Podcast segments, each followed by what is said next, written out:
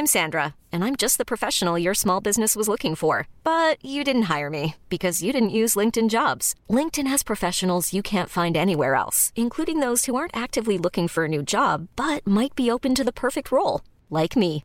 In a given month, over 70% of LinkedIn users don't visit other leading job sites. So if you're not looking on LinkedIn, you'll miss out on great candidates like Sandra. Start hiring professionals like a professional. Post your free job on linkedin.com/achieve today. Ever catch yourself eating the same flavorless dinner three days in a row?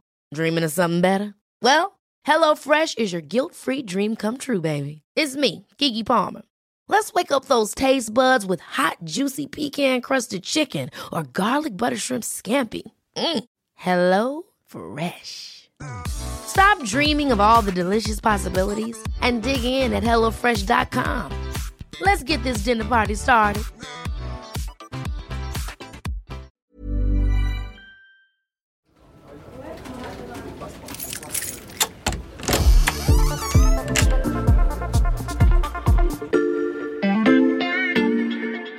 Salut, c'est Xavier Yvon. Bienvenue dans l'armoire de la loupe. Cette semaine, vous allez tout comprendre sur Mastodon. Mastodon. Les utilisateurs cherchent à migrer vers Mastodon. Mastodon. Mastodon. Mastodon. Mastodon et non pas mastodonte. On ne va donc pas parler d'un mammouth, mais d'un réseau social.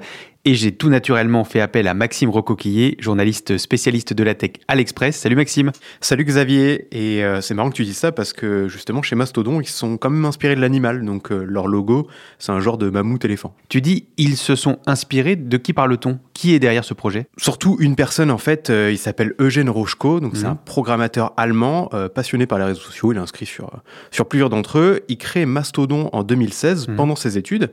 Euh, il s'agit d'une plateforme qui est fortement inspirée de, de Twitter, mais en open source. C'est-à-dire que son code est consultable par n'importe qui. Mhm. Il fait ça car en vérité, il est plutôt inquiet pour euh, voilà, le réseau qui a un, un oiseau bleu en guise de logo.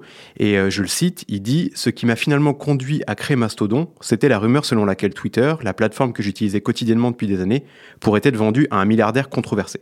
Il parlait en l'occurrence de Peter Thiel, euh, proche de la droite radicale américaine. Donc Mastodon a 6 ans et la rumeur à l'origine de sa création s'est tout récemment vérifiée avec un autre milliardaire. Oui, alors euh, cette fois avec euh, Elon Musk, qu'on connaît bien euh, Mhm. ici à, à la loupe, Euh, un ennemi de Thiel hein, par ailleurs.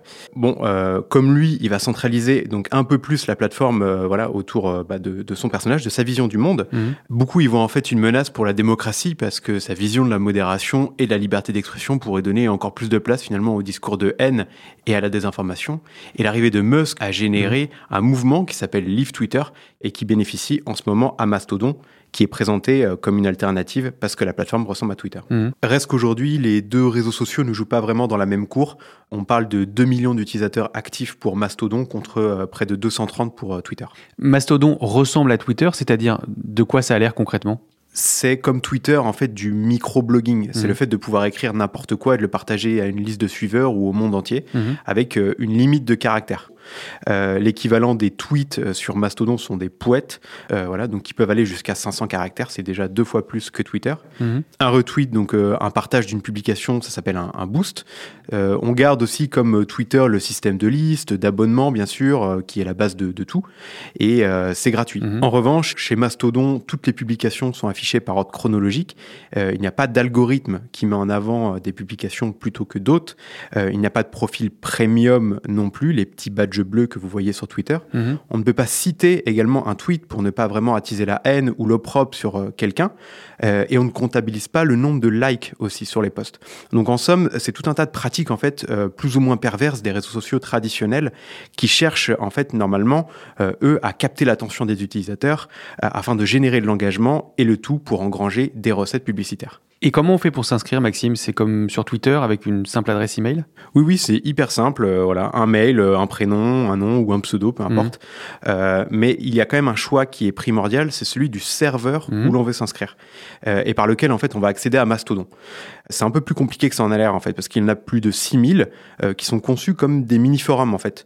J'en ai vu certains où ils attirent en fait les utilisateurs en disant bah nous on est plutôt musique métal, d'autres ils disent bah nous on est des gens de San Francisco et il y en a d'autres ils disent bah nous on adore Linux par exemple. Il y a beaucoup de communautés informatiques.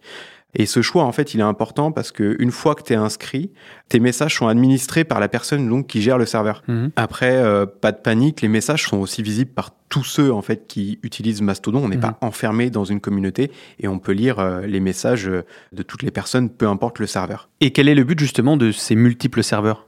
C'est de rendre la plateforme décentralisée, euh, donc par nature incontrôlable par une seule entreprise Mmh. ou un milliardaire ou même par Eugène Rochko lui-même. Mmh. Voilà, c'est une lubie un peu dans, dans la tech que la technologie d'ailleurs rend de plus en plus possible en ce moment. En témoigne voilà l'intérêt croissant qu'il y a par exemple dans les blockchains, ces livres de compte consultables par n'importe qui et qui supportent aujourd'hui ce qu'on appelle des crypto-monnaies ou des NFT. Et j'en viens à la question que se posent probablement certains de nos auditeurs qui utilisent Twitter, Maxime. Est-ce que Mastodon vaut vraiment mieux en termes de modération de contenu? Oui et non, en fait, la modération, elle change selon le serveur où l'on se trouve. Donc, des gens peuvent se retrouver sur euh, liste noire, sur le bon vouloir d'un administrateur. Mhm. Et ça, pour le coup, c'est presque encore plus opaque finalement que, que, Twitter. Je tiens quand même à préciser que la plateforme demeure un peu plus saine actuellement parce qu'en fait, elle dispose de moins d'utilisateurs. Mais à ma connaissance, il y a très peu de moyens mis sur euh, la détection de faux comptes, par exemple, ou contre les campagnes de, de désinformation. Et tout ça peut devenir un problème si le nombre d'utilisateurs augmente euh, parce que logiquement en fait on sera plus susceptible de retrouver sur Mastodon des éléments perturbateurs comme on en trouve aujourd'hui sur Twitter. Donc ce réseau qu'on présente comme une alternative à Twitter ne permet pas forcément d'en éviter tous les biais. Alors certains, c'est incontestable, Mhm. mais oui, tout n'est pas parfait. La preuve, on n'assiste pas non plus à un désengagement massif de Twitter. Euh, Mastodon semble gagner des, des abonnés, mais Twitter ne semble pas non plus trop en perdre. Puis, il y a d'autres réseaux sociaux qui veulent attirer les déçus de Twitter. On peut penser à Discord, qui est déjà très populaire chez les jeunes, euh, qui cumule des fonctionnalités de messagerie instantanée, de forum audio, euh, voilà, et qui fonctionne aussi sous la forme de serveur. Ou à Blue Sky, la prochaine plateforme de Jack Dorsey, donc l'ancien fondateur de Twitter, euh, pour laquelle on ne sait pas encore grand-chose, mais qui veut aussi être décentralisée. On peut aussi se demander si le successeur de Twitter ne sera pas inspiré lui-même de Mastodon. Après tout, son code est open source, est imitable par n'importe qui. Donald Trump s'en était servi pour créer son propre réseau social. Discord, Blue Sky, je note tout ça, ça nous fera une liste de prochains termes à définir. Voilà, je peux refermer l'armoire, maintenant vous êtes capable d'expliquer ce qu'est Mastodon. Et si vous voulez en savoir plus, on vous a préparé une liste d'épisodes de La Loupe et d'articles de l'Express qui traitent du sujet. Les liens sont à retrouver dans le descriptif de ce podcast.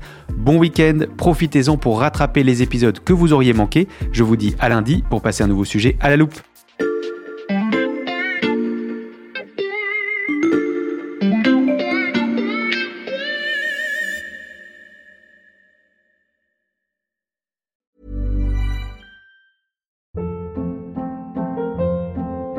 Hold up. What was that? Boring. No flavor. That was as bad as those leftovers you ate all week. Kiki Palmer here, and it's time to say hello to something fresh and guilt-free. Hello Fresh. Jazz up dinner with pecan-crusted chicken or garlic butter shrimp scampi. Now that's music to my mouth. Hello Fresh. Let's get this dinner party started. Discover all the delicious possibilities at hellofresh.com.